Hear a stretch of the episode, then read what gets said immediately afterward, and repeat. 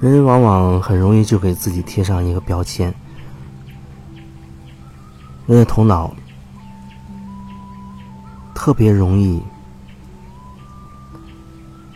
非常密集的工作。就像有人他问我，他说：“自卑的表现是不是就是害怕在人群中出丑？”就是我们特别容易就把一个东西它下一个定义。然后呢，跟自己的实际的行为做比较，看看自己符合哪一条，给自己贴上这个标签、那个标签。比如说抑郁症，抑郁症医学上有某一种定义，说什么什么情况就叫做抑郁症，然后他会告诉你说，你这个情况就叫做抑郁症。然后另外一种情况叫做其他的情况，那其他的名字。这个叫自卑，那种叫做失败，那个叫成功，就是总会给自己定定义很多，下很多定义。可是每一个定义都会像是一个框架一样，又把自己框住。然后你就开始去寻找自己的平时的这些行动、行为，去一个一个去对照。这个过程当中，你会发现，慢慢你就失去了。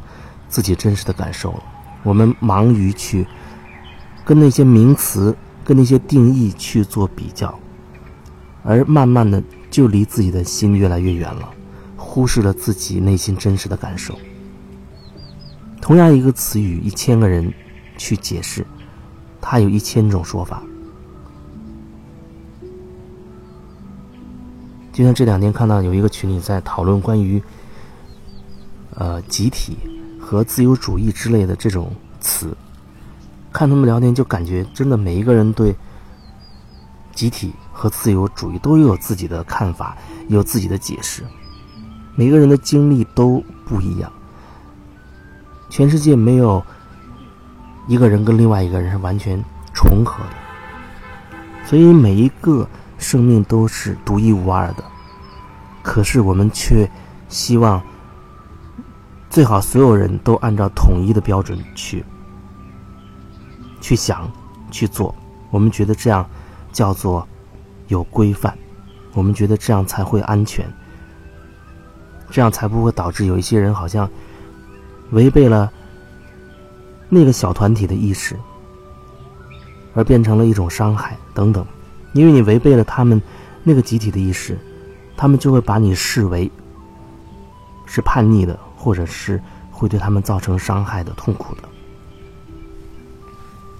那么，为了在这个团体当中能够更好的生存、生活下去，那有可能我们就会违背自己的真实的感受，去适应集体嘛？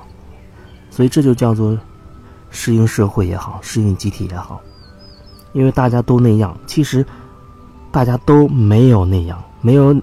哪两个人可以完全一样？虽然大家看起来都在遵守同样的一条规则，但是他们一定不一样。可是我们会告诉自己说，大家都那样，所以我也不得不去遵守那个规定。可是看着那一个规定，看着同样的那一个规定，你跟我的想法会一样吗？我们看起来，表面上看起来。好像都在遵守同样的一个规定，可是我们内在的感受是绝对不同的。我们就是用这样一条一条的规定，慢慢的疏远了自己。这真的非常巧妙，非常非常的巧妙，用一个很巧妙的方式，就让你和你自己疏远了。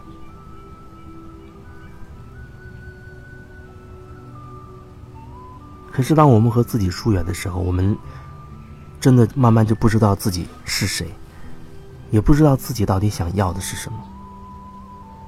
你不会有安全感，因为你与自己疏远的时候，你就不可能会有真正的那种踏实、安定。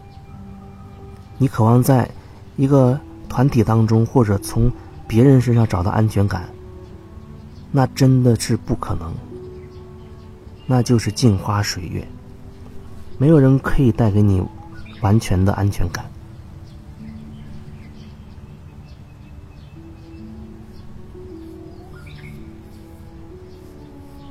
所以最近一直都看到有一些各个小的团体好像想组建自己的某一个小型的社区也好啊，或者其他形态的这种一起生活也好，那么一起生活就会制定一些规定了，这是套路，这是旧的能量的系统在运作，就是这样。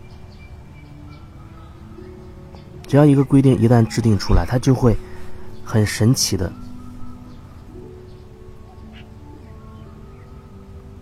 慢慢的让每一个人都开始远离自己了。如果说大家都完全回归你的本心，自然而然的去做一些举动，那是自然的，那是自然的。而而在那个的同时，你也明白，每个人都是不一样的。你尊重自己的同时，其实你就是在尊重每一个人的不同之处，这样才能拓展一个很大的一个一个空间给每一个人。可是，当你想用一个条条框框的东西去衡量所有的人的时候，当你用一个指标去衡量所有人的时候，其实那个指标和任何一个人都。无法对齐，我们好像就是在求一个平均数一样。听起来，他们好像也知道少数服从多数的那种方式，好像存在一定的缺陷，因为呢，意味着有一些人他被迫服从于集体，而违背自己内心真实的感受，他没办法做自己。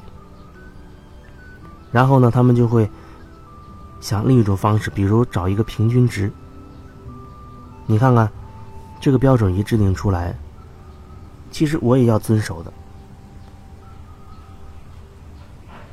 你有没有感受到这话背后的那个含义、能量含义？它都在文字之外，都在文字之外。我制定了一条规矩，我告诉你说：“你看这个规矩制定出来，大家都要遵守，我也得遵守。”这好像意思是说，这个规定规矩制定出来了，我也要花一点力气才能遵守。这是什么意思？就是说，我也要违背我内心完全真实的感受，去符合这个规定。我也要牺牲一部分我自己真实的东西，去满足这个要求、这个规定。而每个人都多多少少的去牺牲掉自己的一些真实的部分。去迎合这个规定，规定是死的，规定真的是死的，它没有办法满足任何一个人绝对的真实状态，因为人的状态他随时随地都在变。可是人性呢，他就要追求一种，好像必须要有规矩才能够有安全感，一个小团体里不也是如此吗？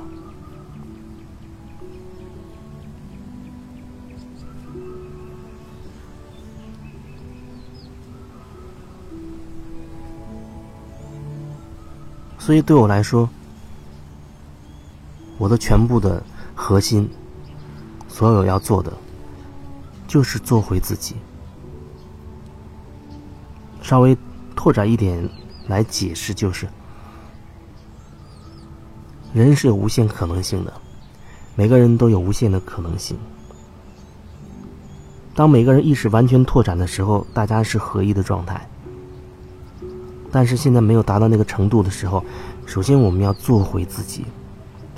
你要先在自己内在找到那无限的可能性，拓展自己的意识到无限的可能。不管你把它叫做成道也好，宇宙意识也好，基督意识也好，大爱也好，不管是什么名字，它就是这个意思。所以我所做的一切，就是。朝向内在的无限可能性，在这个过程当中，可能会遇到自己的一些意识障碍、集体的自己的一些自我的束缚、屏障，然后就去看清楚，去瓦解它，转化也好，突破也好，慢慢的让自己越来越拓展，能量越来越拓展，意识越来越拓展，和更大的、无限的可能慢慢的融合在一起。所有人的那个终点是无限的可能，而不是说你这个小个体要跟另外一个小个体好像要互相迁就。没有谁真的可以迁就谁，没有谁可以真的迁就谁，那一点一滴都开始压抑自己。当你开始有一个规定，你所有人就开始因这个规定开始自我压抑那一部分了。也可能那规定看起来好像非常的合情合理，那假以时日，每天一点一滴的每个人的压抑，早晚有一天会通过某一个点爆发出来。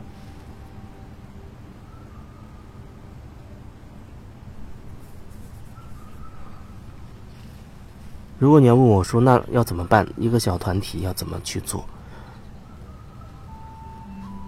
我只能说，做回自己。我不知道要怎么去表达，唯一能表达的就是做回自己。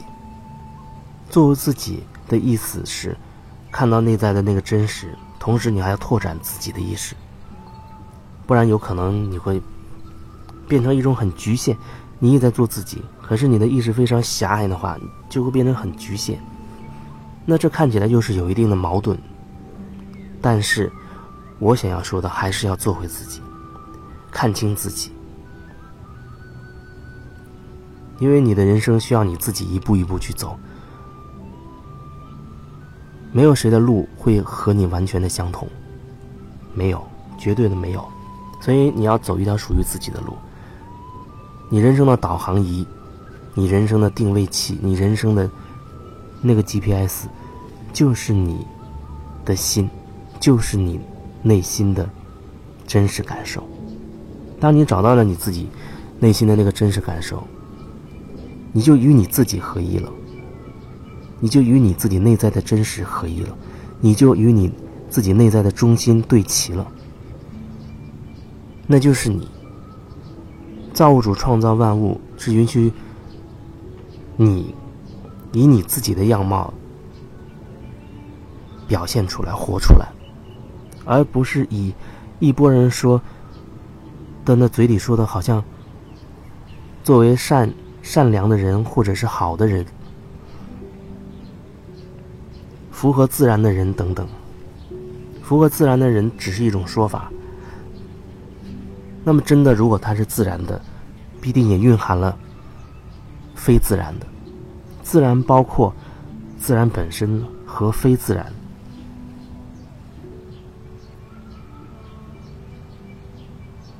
我想，很多经典上它透露出来的那种内在的含义，不就是这个吗？不管《道德经》也好，《金刚经》也好。